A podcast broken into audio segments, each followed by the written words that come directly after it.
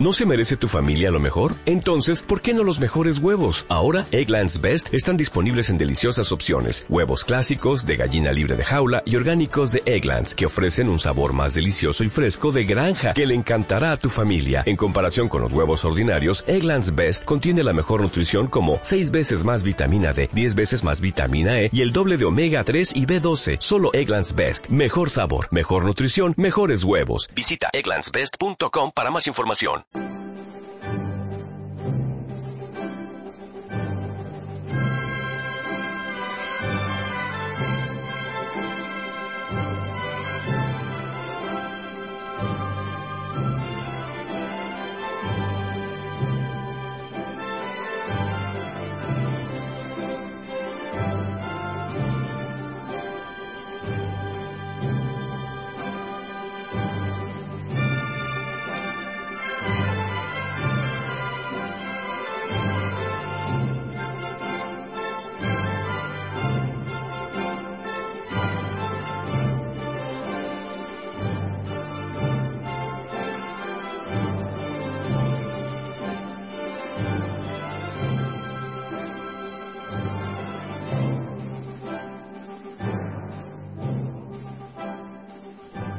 Buenos días, queridos oyentes y repúblicos. Soy Baldomero Castilla. Hoy es 3 de mayo de 2014, es sábado, el sábado del puente de mayo. Estamos aquí en Somos Aguas para empezar un nuevo programa de Radio Libertad Constituyente. Y está con nosotros Pedro. ¿Qué tal, Pedro? ¿Cómo estás? Muy bien, buen día. Y como siempre, con nuestro amigo y maestro, don Antonio. ¿Qué tal está esta mañana, don Antonio? Hoy estoy de un humor excelente porque las flores violetas y azules aterciopeladas de las petunias están que son que es un sobresalto de belleza en el jardín. Bueno, pues vamos a empezar por el programa y vamos a empezar por Ucrania. Ya comentamos ayer que los periódicos no traían prácticamente ninguna noticia de Ucrania. De hecho, el mundo ni siquiera, vamos, ni en páginas interiores. Pero ya adelantó usted y que se iban a producir noticias y que es muy importante la noticia de No solamente eso, dije, sino que qué piensan hoy los amigos que me oyen y que me pedían que dejara de hablar de Ucrania. Hoy tengo que dejar de hablar de Ucrania ya. Entonces, en vísperas que hay de, de la cantidad de acontecimientos que se suceden, ya no tengo que hablar porque porque hablando todos los días. Y si hay, y qué, y si hay una guerra, pero ¿cómo es posible que haya nadie que se pueda cansar de, del análisis de la verdad acuciante? ¿Hay algo en el mundo europeo hoy, algo más acuciante que la situación en Ucrania? Nada. Seguiré, por tanto, hablando de Ucrania, aunque haya muchas personas que se cansen de oírme hablar de Ucrania. Pues sí, hoy viene en portada de los dos periódicos, además, porque ha habido noticias y muy graves de, Ucrania. Ha habido muertes, ahora lo comentaremos. Y los titulares son, el país, que viene a cuatro columnas, dice, los choques con rebeldes prorrusos causan decenas de muertos en Odessa. Sin embargo, en el mundo, Sí, en el mundo dice, Ucrania lanza una ofensiva con muchas bajas, entre comillas, entre los rebeldes. A tres columnas también. Muy bien. Entonces, mi primer comentario está ya, como siempre, en la comparación de estos dos periódicos. Porque eh, la- siempre que la com- comparo los periódicos es para deducir de esa comparación cuál es la ideología de cada uno. Una ideología que les hace deformar la verdad. Ninguno dice la verdad, nunca. Siempre dicen a través del prisma ideológico de sus directores o de sus consejos editoriales. En el país habla de choques con rebeldes, lo cual es verdad, pero no hay ningún matiz eh, con los rebeldes prorrusos. La noticia eh, llama la atención porque ya hay decenas de muertos en Odessa y eso ya es grave. En cambio, en el mundo ya dice algo mucho más grave, que es que Ucrania, es decir, cuando dice Ucrania, ya está atacando a los rebeldes. Porque no es el gobierno ucraniano, no es Kiev, dice Ucrania. Luego ya está defendiendo por encima de todo la unidad de Ucrania. Ya está tomando partido en contra de la causa de los rebeldes, solamente por haber dicho Ucrania en lugar de gobierno ucraniano. Segundo, dice que lanza una ofensiva. Lanzar una ofensiva implica una estrategia y una decisión de acabar con los rebeldes de una manera sistemática. Luego, la diferencia con el país es enorme porque el país dice choque. Vamos a ver dónde están los muertos. Vuelve a ser en Odessa. Y en Odessa, como ya otras veces he hablado de Odessa, sobre todo por la relación que tiene con el conde español José de la Riva, que fue su fundador, hoy recordaré a Odessa, que despierta tantas simpatías en, Europa, porque hubo un tiempo en el siglo XIX donde Odessa era en realidad el corazón donde palpitaba lo mejor de las élites europeas. Pushkin, Alejandro Pushkin, el gran Pushkin, el equivalente a Cervantes para el idioma ruso, nada menos. Pues Pushkin, que escribió sus célebres cartas en Odessa, decía allí que Odessa era la ciudad donde se respiraba, donde decía todo, todo huele y respira a Europa. Figuraros lo que es Odessa, Europa. Eso eran palabras de Pushkin en el año 1854, no, antes, antes, antes. Claro, porque Pushkin pertenece al primer tercio. Luego eh, fue célebre tristemente a partir de 1854 porque fue el bombardeo por parte de la Armada eh, inglesa y francesa, Napoleón III, eh, que fracasó el intento de tomar eh. Y finalmente, lo, que es famosa Odessa, sobre todo, es porque el, fantástico director de cine Einstein situó como es natural el hecho histórico de Odessa, del acorazado Potionkin, pues hizo famosa en el mundo entero la ciudad de Odessa. Pues Odessa hoy es de actualidad porque allí sí que ha habido muertos y nada menos que 31. Se dice, las noticias dicen que es víctima de un incendio. Dicen que el incendio fue provocado. Todo esto hay que, yo no lo puedo certificar. Lo que sí sé es que ha habido 31 muertos en Odessa y que eso es grave. Y el, lo importante, lo importante de esta choque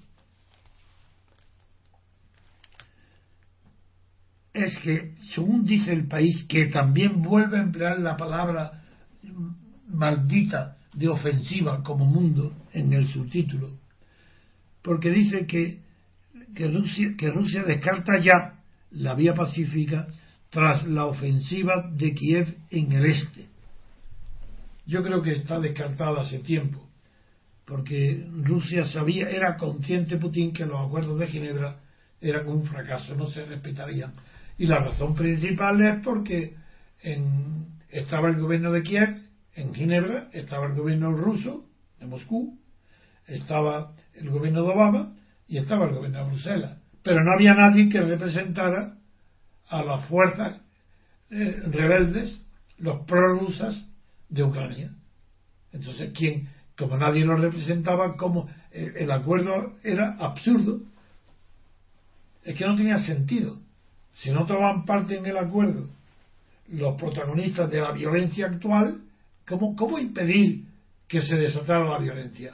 Y, y, si no estuvieron allí es por culpa de los prejuicios, porque tanto Merkel como Bruselas como Obama estaban convencidos o querían ante la opinión pública dar la impresión de que estaban convencidos de que los rebeldes prorrusos eran eran Rusia. Estaban alentados, financiados, pagados, organizados, armados por la decisión consciente y sistemática del gobierno de Putin de apoderarse de Ucrania. Y como eso no es verdad, Ginebra fracasó.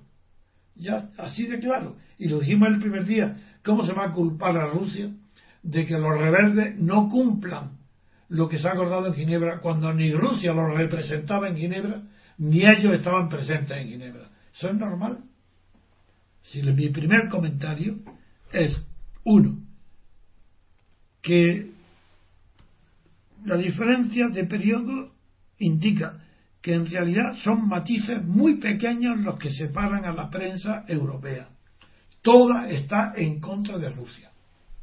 Y toda está a favor del gobierno títere de Kiev.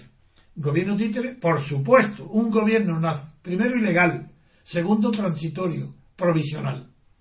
Ilegal porque fue, salió de un hecho de una violencia extrema, el asesinato en, el Madián, que es la plaza pública, el asesinato de más de 80 personas eh, por mm, mm, muchedumbres armadas, muchedumbres fascistas, nazi, armadas. No, y sobre todo francotiradores, sobre todo francotiradores también.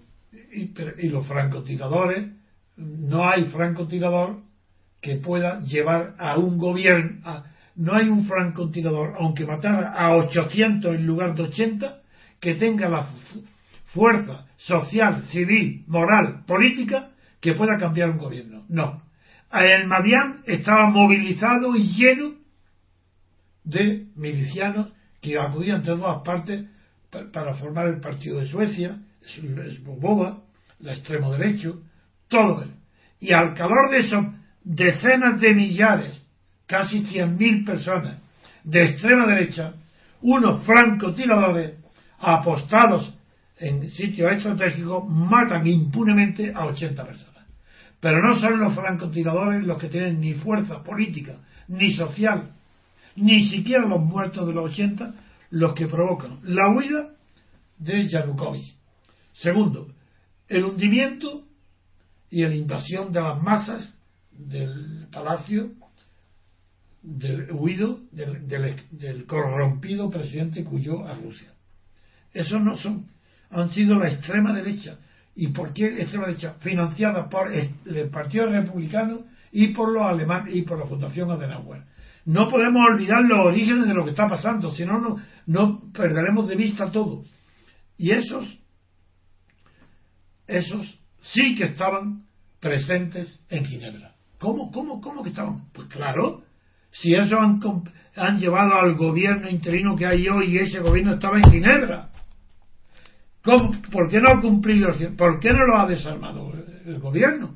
¿Por qué no ha, ha controlado el poder absoluto de las armas ese gobierno provisional? Porque está de acuerdo con los amotinados contra el orden establecido antes en Ucrania, contra el presidente, sí, corrupto pero legítimo, que huyó. Y ahora, ahora la situación es que Rusia se, se encuentra ante una situación no buscada ni querida por Rusia, porque Putin se vio atacado cuando quiso celebrar un acuerdo comercial con Ucrania y se vio sorprendido y atacado por Bruselas, diciéndole a los ucranianos que no pactaran con el Kremlin, que no pactaran con Putin, con el gobierno ruso, y ofreciéndole el oro y el moro para que prefirieran pactar con Bruselas. Son, es Bruselas la que comienza atacando los intereses económicos de Rusia. ¿Y ahora que de qué se quejan o qué temen? ¿Que Rusia pueda tomar represalias con el gas? Pero si ellos lo han buscado, lo están provocando. Sigamos entonces con las noticias. Esto en cuanto a, los dos principales titulares. Sí, le, puedo, le puedo leer más titulares ya en páginas interiores. Pues eh, tiene en el país y en el mundo, sigue con la noticia. Y por ejemplo, le voy a leer una, una serie de, digamos, de titulares. Dice, por ejemplo, el pulso de Kiev y Moscú incendia Ucrania. Un fuego intencionado causa 31 muertos en un edificio oficial de Odessa durante una manifestación el ejército lanza una operación contra el bastión de Slaviansk. por otra parte, el mundo también titula en primera página la lucha entre partidarios de Kiev y prorrusos en Odessa provoca la muerte de 31 víctimas en un incendio intencionado. Sí, en páginas interiores también comenta el mundo. La guerra prende en el este de Ucrania. El presidente ucraniano lanza una gran ofensiva e informa de muchas bajas entre los rebeldes el Consejo de Seguridad de la ONU se reúne tras denunciar Putin las aventuras criminales de Kiev. Eso sí que es noticia. Es decir, si Putin convoca el Consejo de Seguridad, es él el que convoca. Él es el que está pidiendo protección internacional. Pero en fin, en las páginas interiores continúa eh, la, diferencia de, de matices ideológicos entre los dos periódicos, porque todos los periódicos se dejan influir por la imagen metafórica del incendio. todas las palabras dicen, por ejemplo, el pulso de Kiev y Moscú incendia Ucrania. Pero ¿por qué incendia Ucrania? No, ha incendiado un edificio en Odessa. Eso no es incendiar Ucrania. Y en cambio da a entender que ya está mucho más que la guerra civil. Lo que dice aquí, y, esto, esto claro, es el periódico El País, que parece más moderado. Pues ya está, el titular es que, que el pulso de Kiev y Moscú incendia Ucrania. Como si el pulso fuera entre Kiev y Moscú. Pero si Kiev es cero a la izquierda, si Kiev no es nada, si no tiene media bofetada ni de Moscú, ni de Bruselas, ni de Washington, si es un títere, ¿cómo puede ser el pulso de Kiev? No hay ningún pulso. El pulso es entre Washington y Moscú. Ni siquiera entre Bruselas y Moscú hay pulso.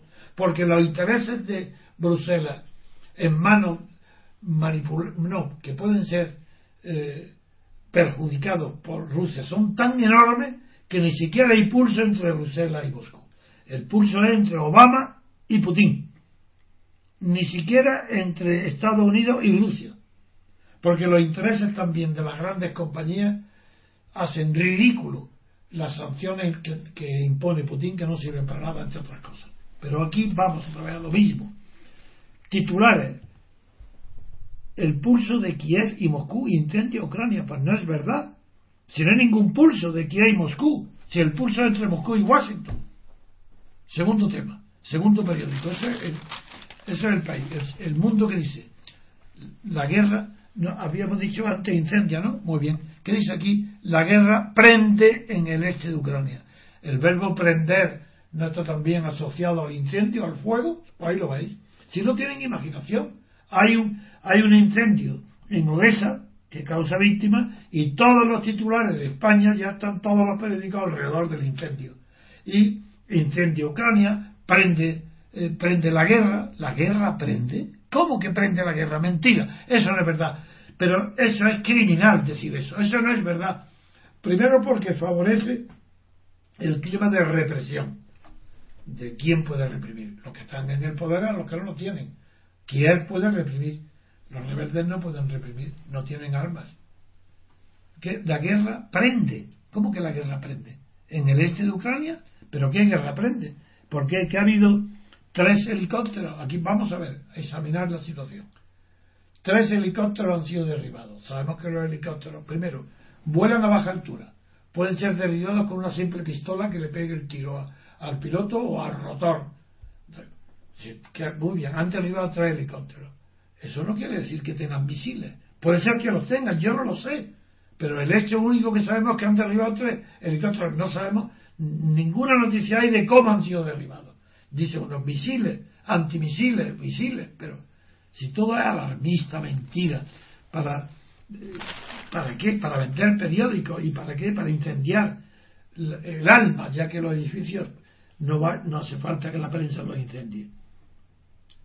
¿Y qué, es lo que vemos en, en, de verdad en Ucrania? Pues que es verdad que los, eh, el, conflicto civil se está agudizando, pero no el conflicto armado. El conflicto civil sí, hasta el punto que por un lado grupos de civiles se colocan ante los soldados como escudo humano. Venga, explicarme si esto es posible en una guerra civil. Si es posible que ante las tropas y eh, la armada que viene de Kiev hacia el este es posible que se coloquen como los soldados como escudo humano. ¿Eso es posible? Que se pongan ante los soldados. No, solamente eso es posible si no tienen armas ni tienen tampoco deseo de guerra. Sí, le voy a leer, por ejemplo, unas declaraciones que han hecho. Eh, viene en el artículo en El Mundo de los corresponsales que hay allí. Y entonces dice el corresponsal del Mundo: dice, Kiev insiste en que está combatiendo a terroristas, pero sus militares se encontraron en los puestos de control recién tomados con vecinos de la zona que se acercaban a ellos exigiendo que se marchase. Lo que es incompatible con que la, población civil esté armada, que haya clima de guerra, eso no es verdad. Solo está en los prensas, en los periódicos que excitan para vender periódicos, quieren la guerra. En el país hay una noticia interesante, no, no, no tiene valor general, pero sí es sintomática. Un pope, un pope ya sabéis lo que es en, en la iglesia ortodoxa, que es más que un cura. Pues, pope sería como un obispo, ¿no? No tanto. no tanto como bueno, Hay, claro, hay popes que son obispos, sí. Son vicarios, sí. Mm. Pues un pope está ha defendido claramente ante la prensa, no solamente, él por un lado dice que él no se mete en política, pero por otro lado dice que, que debe de anexionarse a Rusia, que Rusia tiene que anexionar no solo toda Ucrania, el este y el oeste y Kiev, toda entera, sino además Bielorrusia, que es la, Rusia blanca, la Rusia blanca. Y esto lo dice un pope. Es decir, que tiene fieles. Él no puede expresar una opinión eh, individual, aislada. No, él tiene una iglesia, tiene unos fieles, refleja una opinión. Es posible que no sea mayoritaria, pero también indica que allí no hay ningún clima de guerra civil. Lo que hay es un clima de hostilidad permanente entre el gobierno títere actual en Kiev, el gobierno transitorio y provisional, y todos los cargos públicos que viven del Estado, naturalmente están enfrentados y quieren expulsar y acabar con la rebeldía de los prorrusos. Que los prorrusos quieren, por un lado, federarse con Rusia ya claramente, esa es la diferencia. Pasa como en Cataluña. Cuando empezaba Cataluña, pues la, aspiración de los catalanes era una autonomía pequeña. Hoy, como el gobierno español de Rajoy y los anteriores han sido tan torpes que no han sabido actuar eh, con inteligencia y fortaleza moral ante el secesionismo catalán, pues hoy la mitad de los catalanes son secesionistas. Eso no quiere decir que mañana lo sean, porque una política adecuada volverían a ser pues un 20% o, o menos. Pero es igual. Los en Kiev lo que quieren es defender el statu quo todos los que viven del Estado y el ejército, por supuesto. Y esos los mandan a combatir a los rebeldes que están sin armas. No hay peligro de guerra civil, lo sigo diciendo todavía, aunque se derriben tres helicópteros. No hay peligro de guerra civil porque los rebeldes prorrusos no tienen armamento. En fin. Bien, por otro, lado, por otro, lado, podemos, si quiere usted hablar de las sanciones ¿no? y de la respuesta que está dando Merkel y Obama. Sí, ¿cuál es? Eh, sí. por ejemplo, dice el, mundo. en el mundo dice que Merkel y Obama dispuestos a sancionar a la banca rusa. Los líderes castigarán al sector financiero y al de defensa si Moscú no rebaja la tensión antes de las elecciones ucranianas del 25 de mayo. Pues no creo en ello. Sí, le voy a, decir, le voy a comentar también solamente una cosa que he dicho Merkel. Dice, para Merkel, castigar a Rusia es ir contra el deseo de algunas de sus compañías más rentables. De algunas, yo digo de todas. De todas. Pues rentable no rentable. Ya he dicho algunas rentable y no rentable. La economía alemana hoy, no digo que dependa, pero que es un factor importantísimo su comercio y su alianza con la economía rusa. Y eso es superior al poder que tiene Merkel. Por eso es imposible, ni una guerra, ni un conflicto armado de grandes proporciones, eso es imposible. Desde luego que lo comento. Pero, eh, de todas formas, yo no sé si en los asuntos prorrusos tenéis más, eh, más noticias que, que leer, que proponerme que yo las comente. A ver, vosotros. Ya hemos comentado lo de los muertos, lo ha comentado usted. Eh, el, podemos comentar las conversaciones que ha tenido Merkel con Obama en cuanto al. En cuanto al, Yo no pido que comentéis, pido que me deis noticias. Sí, pues acá tiene una reunión el presidente, el presidente norteamericano con la señora Merkel y se ha hablado, además de Ucrania, se ha hablado del tema de la, eh, del espionaje que hizo ah. Estados Unidos a Merkel hace unos meses y durante la reunión el presidente norteamericano tuvo que dar explicaciones sobre las reformas de la Agencia de Seguridad Nacional. Bueno, pero ese es un tema que ya no se refiere a Ucrania. No, no. Por tanto, paso de él. De acuerdo. Vamos a dejarlo aquí y pasar a otra noticia si no hay nada más muy bien. De acuerdo, muy bien. Pues hacemos una pausa, ponemos un poquito de música y seguimos.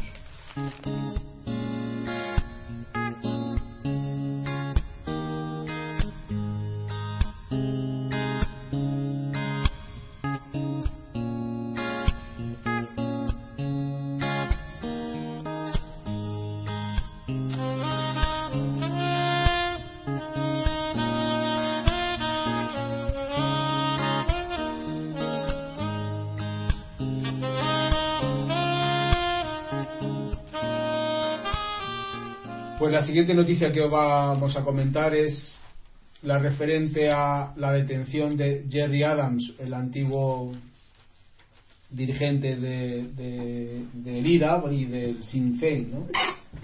Y vienen las dos, en las dos periódicos, viene la noticia de la, de la detención. El país titula La justicia de Irlanda del Norte extiende la detención de Gary Adams, una hija de ¿Qué la... significa extiende?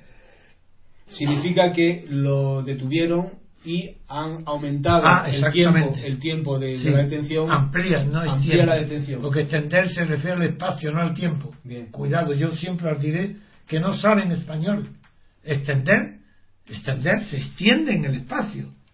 Hombre, se puede metafóricamente en el tiempo, pero se amplía en el tiempo, se, se dura más, pero extender, extender la et- detención, creí que es que yo lo había entendido el titular como que además de Adam había otras personas más que habían sido detenidas. Extiende la detención a otras personas. Nada, bien, sigue. El mundo, por ejemplo, dice el titular. En el mundo, Adams, 48 ma- horas más entre rejas. Bien. La policía consigue una autorización judicial para ampliar el periodo, aquí se dice ampliar, Ah, muy bien. periodo de El prisión tiempo. sin cargos del líder del Sinn Féin, confinado en una celda de aislamiento por el caso Mac. Pues muy bien, resulta que el mundo redacta mejor en español que el país, a pesar de que el que presume de libros de estilo y de saber más, y de ser más intelectual es el país. Bien. Bien, pues eh, seguimos con la noticia. Eh, titula el país eh, en su título dice una hija de la mujer asesinada en 1972 está dispuesta a identificar a los asesinos. McGuinness lanzó un durísimo ataque contra el PSNI elevando sensiblemente la tensión política en Irlanda del Norte. Dijo compartir la opinión del líder del principal partido unionista, el DUP, y ministro principal, Peter Robinson, de que si la policía tiene pruebas de un delito y no actúa, es que está haciendo política. Un momento. Esto es una distinción falsa. Se hace política tanto si se reprime un crimen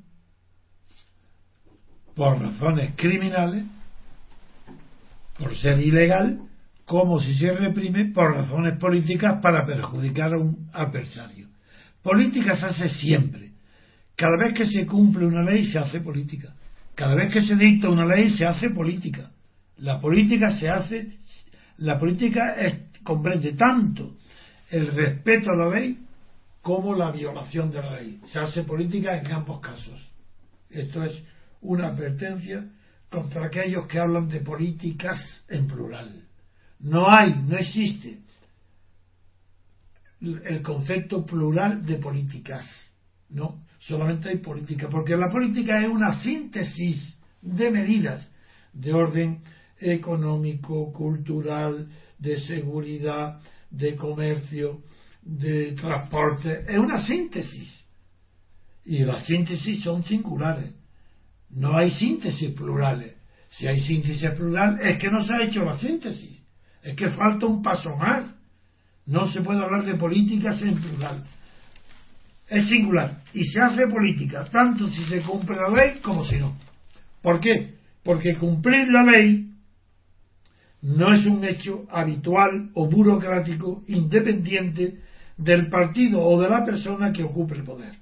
Y como todas las personas que ocupan el poder tienen una ideología política, unas veces les interesa cumplir la ley, y otras no cumplirla. Por eso, a la política pertenece tanto el cumplimiento de la ley como el incumplimiento voluntario de la ley por la autoridad. Bueno, pues seguimos con la noticia. Todo ha sido por, por eh, Adam fue involucrado en el caso por el que fuera gran amigo suyo y uno de los comandantes del IRA en Belfast, Brendan Hughes. Así fue el segundo, el lugar El segundo, me acuerdo sí. yo de él. Además, Murió, este hombre Sí. murió. Además, la hija mayor de Jane McConville, por su parte, ha decidido revelar los nombres de los asesinos de su madre, a diferencia de su hermano Michael, quien ha optado por guardar silencio por miedo. Sí. Eh, dice, he pasado gran parte de mi vida con temor a que esta gente me pudiera hacer lo mismo que hicieron a mi madre, pero he, decidi- he, he perdido el miedo. Dice la hija. Dice la hija, sí. Bien. Entonces la, la policía detuvo el jueves a un hombre de 47 años con una cantidad sustancial de explosivos. ¿Y qué tiene que ver eso con este tema? Eso está, se está refiriendo, Pedro, a que, a que el IRA todavía está eh, Activo. digamos, activo y entonces el, el- ha, habido, ha habido detenciones de mm, conocidos del IRA que, que- del que todavía están manejando De acuerdo, eh, explosivos de acuerdo. y pero, hay, están- pero hay más informaciones sobre, eh, sobre el caso este porque parece, yo por lo que he leído, vosotros me lo diréis, vais a ver los párrafos, pero parece que, que existen pruebas de verdad y que este eh, personaje, el segundo, cuando, que ya ha muerto, eh, hizo unas confesiones a unos profesores de Estados Unidos y con la promesa de estos de que no lo habían publicado hasta que muriera. Y como ha muerto, ahora pueden hacerlo público, esas confesiones. Y no solo ellos, sino que también otros mismos también hicieron las mismas confesiones en las que constan esas confesiones la participación de, de Adams en el asesinato de estas madres de 10 hijos. Eso, eso, yo, eso lo recuerdo de memoria, pero yo estoy seguro que la prensa tiene que reconocerlo Sí, ahora. Tiene usted razón. Hay una hay unas grabaciones que son los que han propiciado el arresto que se eh, eh, eh, eh, estaban guardadas durante años en los sótanos de la biblioteca universi- universitaria del Boston College. Los responsables de esto lo bautizaron como el Belfast Project y sus protagonist- protagonistas fueron 20 prisioneros unionistas y 26 terroristas del IRA que accedieron a ofrecer sus testimonios sobre la violencia en el Ulster con el compromiso de que sus palabras no saldrían a la luz hasta después de su muerte. Exacto, eso es lo que yo recordaba. Eso es. Y entonces, pero su promesa ha empezado a resque- resquebrajarse en la primavera del 2010, con la aparición del testimonio póstumo del terrorista republicano Brendan Hughes, que es el que hemos hecho referencia Muy bien, antes. claro. Eso es. Que este es el que implicó a- al líder del Sinn Féin en la desaparición de la viuda eh, nor- Sí. norirlandesa. Sí. Pues bien, ahora, Ah. si tiene algo más Sí, que decir, tiene que ver con el libro Sí. también.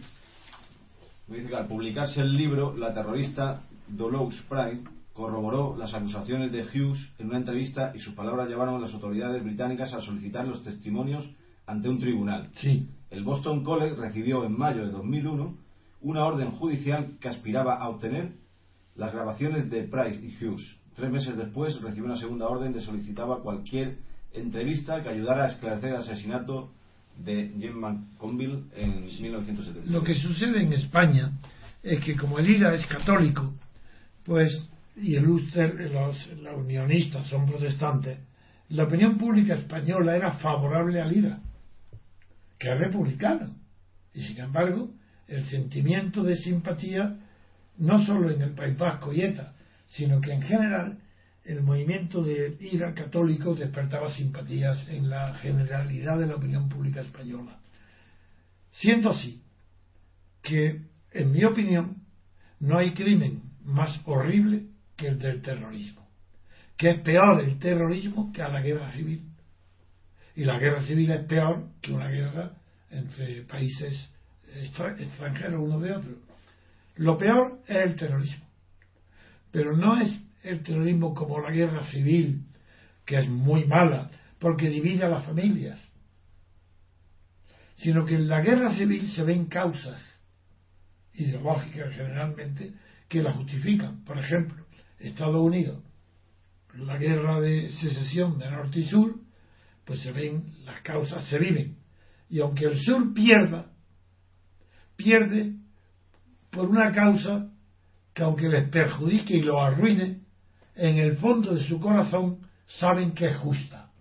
Y cuando Lincoln hace una política de reconciliación nacional después de la guerra, a diferencia de lo que sucede en España, logra un, un fondo común de patriotismo que pertenece tanto al norte como al sur.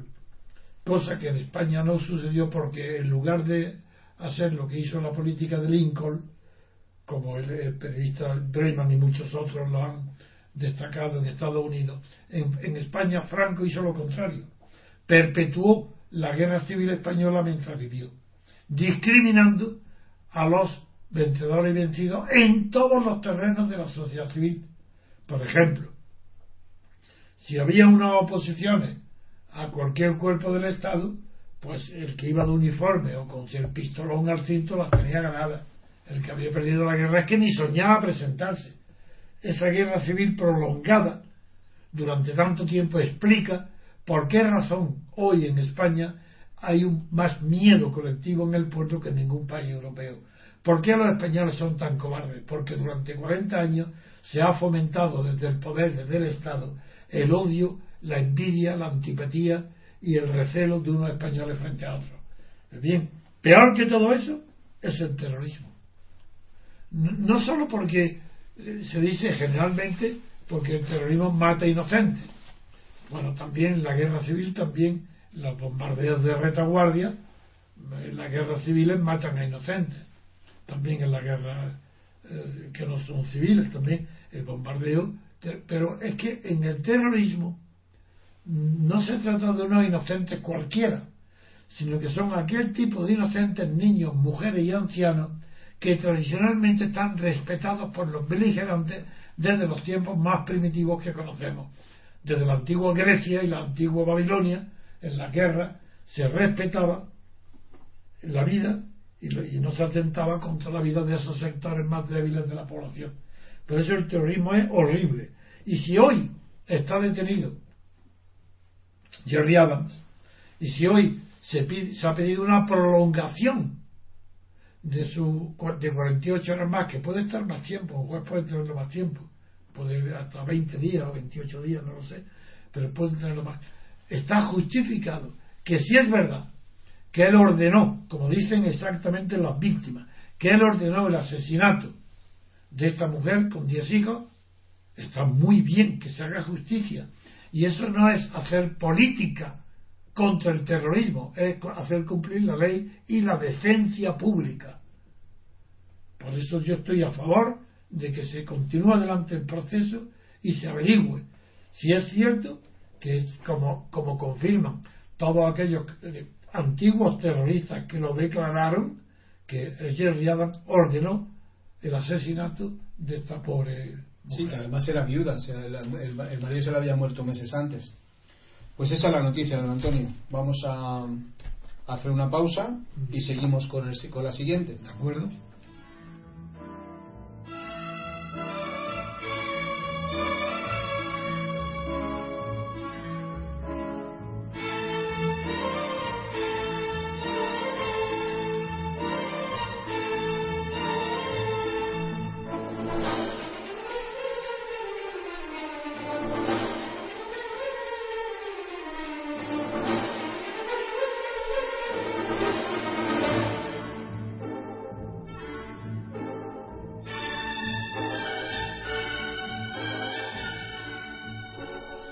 Seguimos con una noticia, esta vez vamos a hablar de Melilla y de los incidentes que está habiendo estos días con los subsaharianos que intentan cruzar la frontera. La noticia viene en el país, en páginas interiores, y titula El gobierno defiende el uso de gas pimienta contra los inmigrantes. El delegado del gobierno en Melilla, Abdelmalik El Barkani, denunció ayer la agresividad. Ah, un árabe. Sí, es árabe. Sí denunció ayer la agresividad de los inmigrantes en los saltos del jueves y les acusó ¿En los, asaltos del jueves, del jueves pasado y les acusó de haber usado objetos contundentes contra los guardias civiles que intentaban evitar que accedieran al territorio español a los que llegaron a arrojar ropa ardiendo. En rueda de prensa, el Barcani defendió el uso de extintores con gas pimienta por la Guardia Civil. ¿Extintores? Sí con gas pimienta. Sí, sí. Recipientes como un extintor, pero el gas que contienen es gas pimienta. Especialmente en casos como el del subsahariano que le arrebató la defensa a un guardia o el que arrancó el casco a otro. Sí, después dice, dice el delegado. ¿Qué significa arrebatar la defensa? Arrebatar la porra que tiene, la defensa le llama a la defensa. Ah, la las porras que utilizan los, los guardias le llaman defensa. ¿Está mal? Sí. El delegado del gobierno dijo que no tiene ninguna intención de criminalizar a los inmigrantes que pretenden pasar a Melilla, porque son las primeras víctimas de las mafias y porque buscan un futuro mejor. Pero señaló que, palabras literales, eso no puede ser excusa para que admitamos este tipo de comportamiento. Por otro lado, hay otra noticia también con respecto a esto que dice que Sí, Melilla avisa de que no tiene más capacidad de acogida. El ejército ha tenido que instalar otras dos tiendas de campaña y 40 literas triples en los alrededores del centro de estancia temporal de inmigrantes de Melilla para cobijar a los 146 subsaharianos que el jueves lograron saltar la valla fronteriza e internarse en la ciudad. 146. 146. Es mucho. Sí, pues en relación con esta noticia hay un artículo que publica el escritor Juan Goitisolo, que vive en Marruecos, que lo titula La fuerza. ¿Dó- ¿Dónde? ¿Dónde? ¿En qué periódico y en qué página? En el país, en página, en portada viene Bien. y después viene, el país. y viene el país. Y el título del artículo es La fuerza del hambre. Y se pregunta eh, Juan Guatisolo, ¿puede una persona ser ilegal por nacer donde ha nacido? Y después dice, el escritor reflexiona sobre los sucesos en torno a las fronteras de Ceuta y Melilla y dice, contemplo lo que discurre en la pantalla con un amargo reproche al mundo y a mí mismo. Los candidatos a inmigrantes subsaharianos desfilan ante mis ojos revestidos de una agreste belleza moral. Bueno, Pues, ¿qué análisis tiene usted y qué criterio tiene? de- desde luego, hablo de este tema porque respeto a Juan de, de. No tengo costumbre de analizar opiniones, solo hablo de hechos. Pero lo hago porque Juan de Bautisolo empezó difamándome con Guinea. En publicó un periódico en el país donde llegó a, a ser suya como es natural, sin prueba, la más mínima prueba y contra toda la evidencia, me difamó eh, atribuyéndome corrupción mía en Guinea. En primer lugar, ¿cómo pudo haber corrupción mía en Guinea si yo no tenía ningún cargo público ni en España ni en Guinea? ¿Qué, qué significa esto de corrupción? Corrupción imposible. Aunque me hubiera llevado el oro y el moro y todo el petróleo de Guinea, me lo podía haber llevado si hubiera querido, en el bolsillo, todo. Pero eso, eso no sería corrupción, porque eh, sería abuso de poder, o sería habilidad, listeza, puesto que yo solo, yo solo, lo repito, solo, obtuve contra Franco y contra el gobierno de Franco la independencia de Guinea.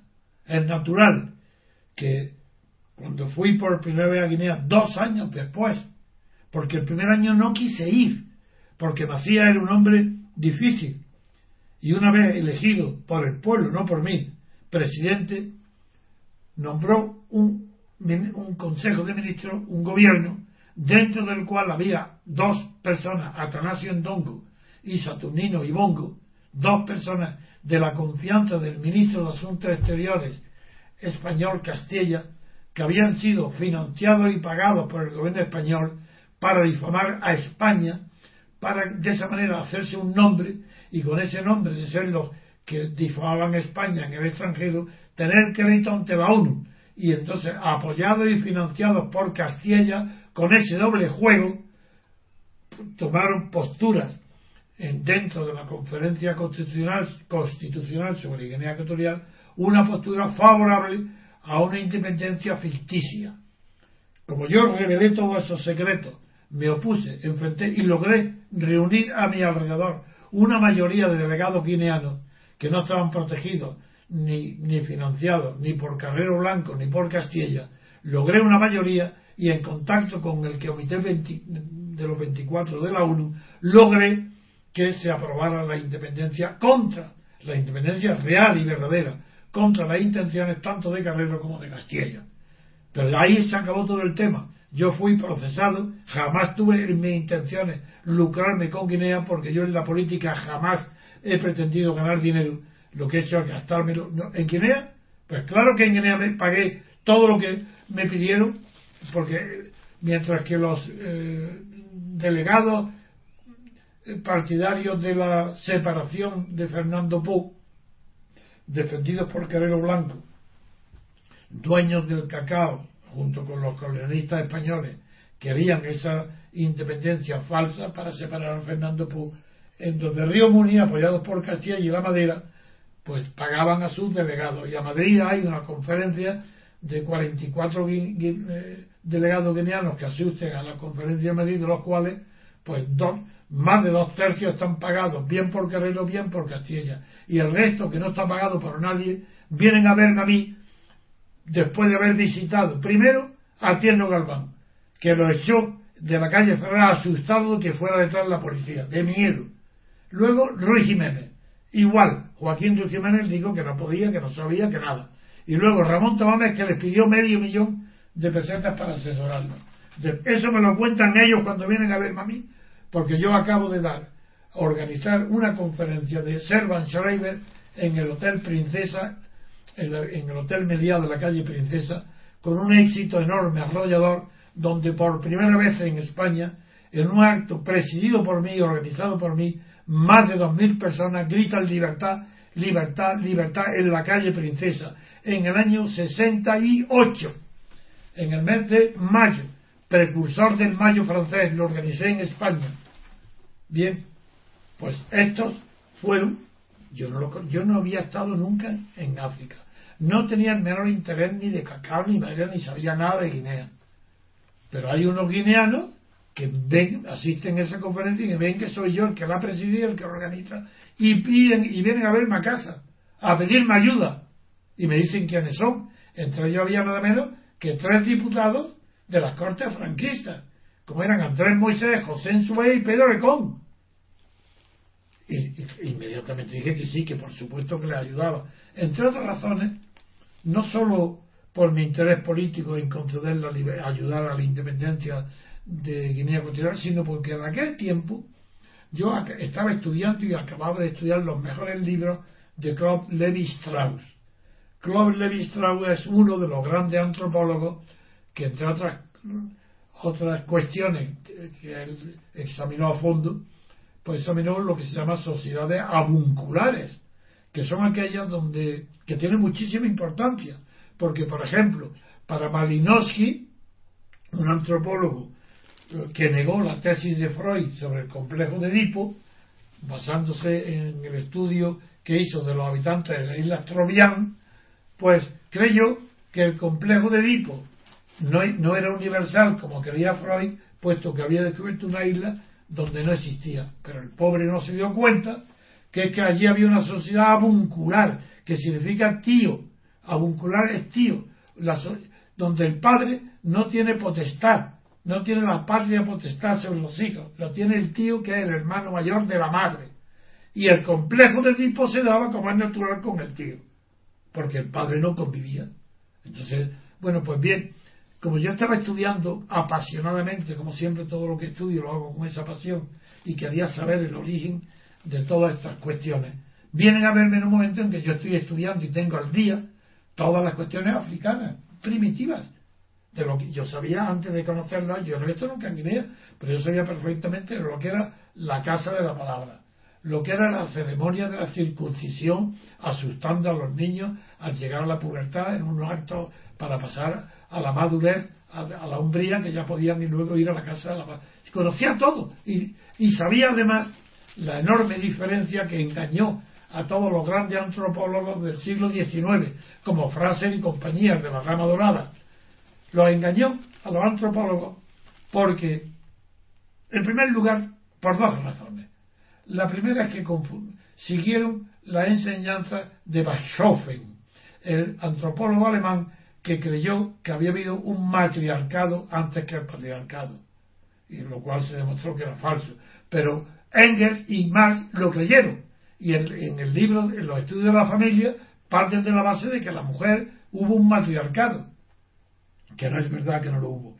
Luego se descubrió que, que estos primeros antropólogos confundieron el matriarcado con las sociedades matrilineales. ¿Por qué son sociedades matrilineales?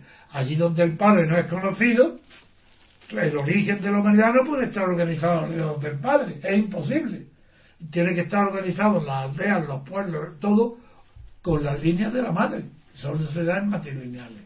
Con lo cual eso también ayudó a la confusión. Y finalmente, otra gran confusión de los antropólogos, esa llegó hasta la escuela de Oxford, hasta los años 50 y 60, muy reciente, del, año, del siglo pasado. Y es que la descolonización no permitió de golpe que los colonizados, los indígenas, los tribus, los habitantes de África y Asia y Oceanía, los autóctonos, se liberaran de repente y pudieran en poco tiempo, revelar cuáles eran sus creencias, lo que se llama la, cultura interior vista por ellos mismos. Eso no podían hacerlo. Y, se descubrió por la Escuela de Antropólogos de Oxford que la colonización había deformado no solo las costumbres, sino los propios sentimientos y recuerdos de las sociedades primitivas. Con lo cual era muy difícil llegar a ellas. Y ahora ya sí, ahora ya se conoce, porque se han descubierto los sistemas étic y emic, que sabéis que es que son palabras derivadas de la lingüística, y el conocimiento ético es más bien el científico objetivo o universal, mientras que el conocimiento emic es lo que piensan eh, los indígenas, los autóctonos de sí mismos y de sus sociedades por ellos mismos. Casi todos los conocimientos que hay en España, por ejemplo, no son éticos, son emic. Cuando yo digo que España no es libre, es porque tengo un pensamiento ético, científico. Si digo que en España no hay representación política, porque los diputados están designados no por los que votan, sino por los jefes de partido, yo tengo, cuando denuncio esto, lo hago desde el punto de vista ético, que es científico.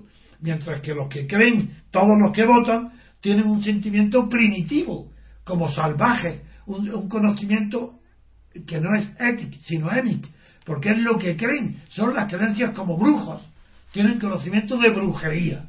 Los españoles conocen lo que los brujos le hacen creer. ¿Quiénes son los brujos? La prensa y los políticos. Y le hacen creer mentiras garrafales y se las creen porque son vienen de los brujos. Bien, pues todo este conocimiento me permitió acceder al conocimiento de la independencia, de, de la forma de llegar a la independencia. Y pude, entonces pude haber tenido el dinero y la riqueza que hubiera querido, porque mira, no, se había descubierto el petróleo, y es evidente que la primera vez que dos años después de que yo voy a, de la independencia, asisto, voy a Guinea porque me lo piden todos, los ministros y el presidente porque están aislados, solos y perseguidos por el gobierno español, voy a ayudarles y el presidente me ofrece que coja lo que me dé la gana del petróleo. Cuando le digo que no, en el acto mismo dijo, ya sé que usted lo rechazaría porque usted lo que persigue es la gloria y no el dinero ni la riqueza. Pues bien, todo esto, ¿a qué viene esto a cuento? Viene porque estaba hablando usted de Juan Goitisolo, que ha escrito un artículo. Voy, porque Juan de Goitisolo, el PSOE me difama, pero me difama, al PSOE le importa tres cominos Guinea. La prueba es que no ha hecho nada por dinero, le da igual. Pero el PSOE me difama porque un guineano, un pobre guineano, que le dan 25.000 pesetas para que rellene una hoja en blanco, no la firma nadie y figuraron lo que es la libertad de prensa cuando me difaman a mí. Una simple folio escrito a máquina, sin firmar por nadie, es presentado por Enrique Mújica con el consentimiento de Felipe González, que en un meeting en Valladolid dice que él sabe la corrupción mía en Guinea y la apoya y es verdad, aunque yo lo niegue a ellos dos, Mújica y Felipe González, le dan a la prensa ese papel que han pagado 25.000 pesetas para que un negro firme que yo era el, ¿qué es lo que firma? Pues uno, que yo era el dueño de todo el cacao y café y madera de Guinea. Segundo, que era el dueño de todos los establecimientos de comercio de Guinea. Y tercero, que yo firma, yo hacía las sentencias de muerte en mi despacho de Madrid que enviaba a Macías para que eliminara a sus enemigos. Cuando la acusación que se hizo de Macías era que no hacía sentencias ninguna, que los eliminaba, pero que no había juicio. Bueno, esas locuras fueron, no, fueron creídas por el pueblo español. ¿Cómo que fueron creídas? Fingieron todos que las creían. Todos sabían que era imposible, que eso era mentira, porque era inversímil. ¿Cómo iba a ser yo dueño de Guinea y firmar sentencias de muerte si estaba dirigiendo a la Junta Democrática y la Plata Junta contra Franco. Eso era imposible. Pero todos simularon.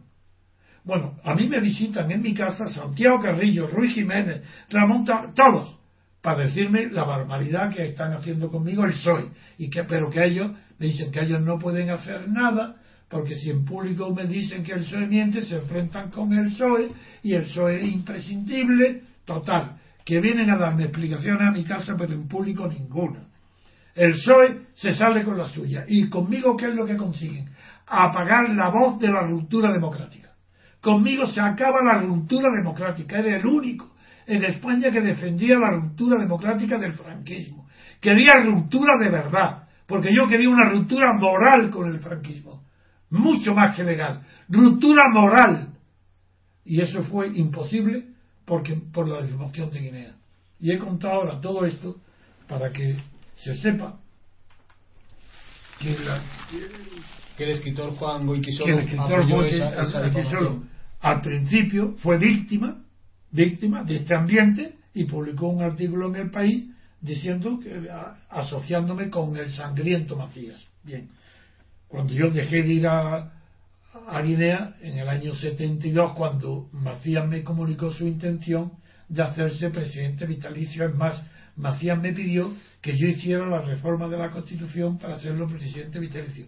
Yo le dije que de ninguna manera, que yo era contrario a esa idea y, que, y él me dijo que no me preocupara, que Fidel Castro le daría ayuda y le mandó a, y que le había hablado de un porque él sabía que yo no iba a aceptar, lo había pedido a Fidel Castro y Fidel Castro dijo que no se para que le mandaría a un jurista llamado Álvarez. Bien, todo esto lo cuento en honor de Juan de Baitisolo, porque más adelante, cuando Amnistía Internacional, que también picó y creyó que yo estaba difamado, sin embargo, Amnistía Internacional rectificó y publicó en, todo, en, la prensa una nota diciendo que se había equivocado y que yo no, yo no había corrupción ninguna Guinea. Pues bien, Juan solo hizo algo parecido. Alguien, no sé dónde, cómo, oyó la verdad y publicó un artículo diciendo que no, que nada, que se había equivocado. Eso me hace que yo le respete. Pero mi respeto nunca llega a faltar la verdad. Nunca. Y, ahora, en el artículo que publica, en el artículo que, que publica en el país este señor, este escritor, pues este buen escritor, Juan de Boitisolo, dice que eh, dice una frase bonita desde el punto de vista literario porque es un buen eh, escritor pero que yo no puedo compartir.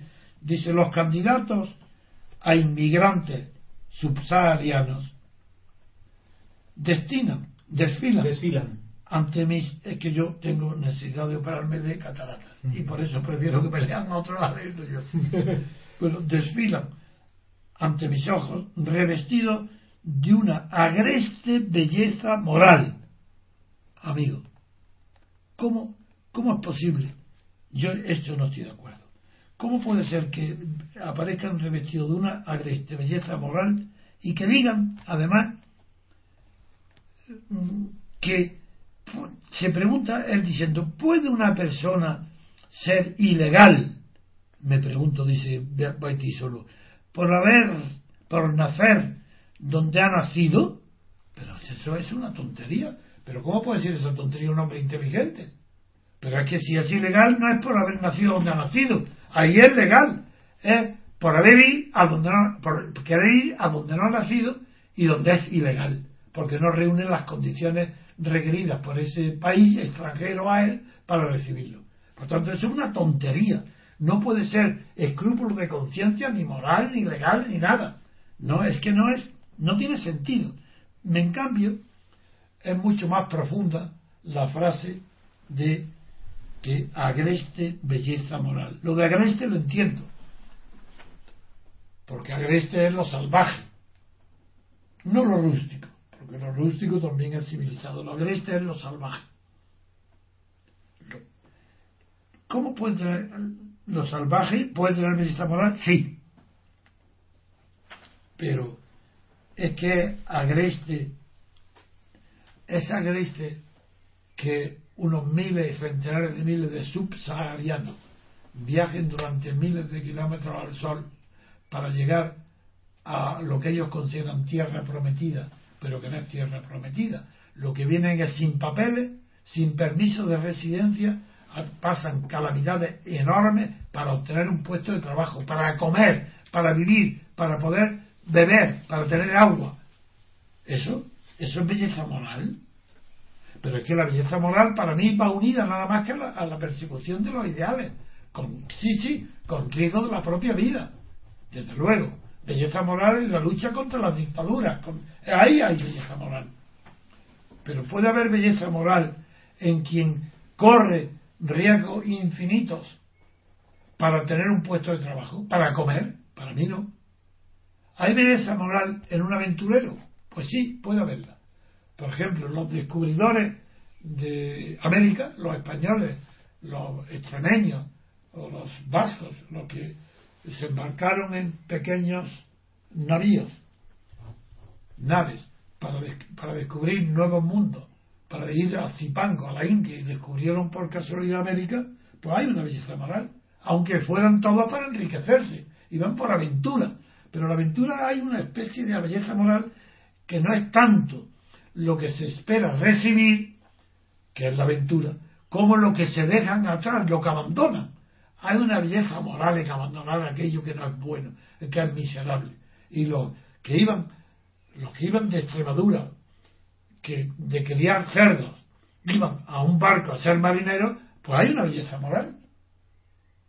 Entre el, que cría puerco a, que descubra eh, islas o a otro mundo, pues sí, hay una belleza moral. El conquistador tiene belleza moral. El descubridor y navegante tiene belleza moral. Porque hay riesgos que no justifican los peligros que corre, los, premios que puede obtener. Y por eso hay belleza moral. En cambio, no veo ninguna belleza moral en que en los subsaharianos que exponen su vida para obtener un puesto de trabajo en España o en Francia o en Italia a través de España. No la veo. La belleza moral requiere un ideal, superior al de la pura y mera existencia. Tiene que ser para vivir no mejor, que evidentemente los que vienen vienen para vivir mejor, el inmigrante. No, no, no, es para vivir otra calidad de vida, que es la persecución de un tipo de belleza. Ese tipo puede ser la belleza artística, la belleza científica y la belleza moral, ¿cómo? Pues eh, prodigando un tipo de acción que beneficia a los demás, no al mismo ni a su familia, sino a otros. Un altruista. Es decir, no vienen por altruismo. Pues bien, no considero que, haya belleza, que pueda haber belleza moral si no hay altruismo. Muy bien, Antonio, pues acabamos aquí el programa por hoy. Muchas gracias a los oyentes, gracias Pedro por tu intervención, gracias, Antonio. Y os les recuerdo a los oyentes la, nuestra web www.diariorc.com y nuestro podcast en ibox.com. Pues hasta el próximo día.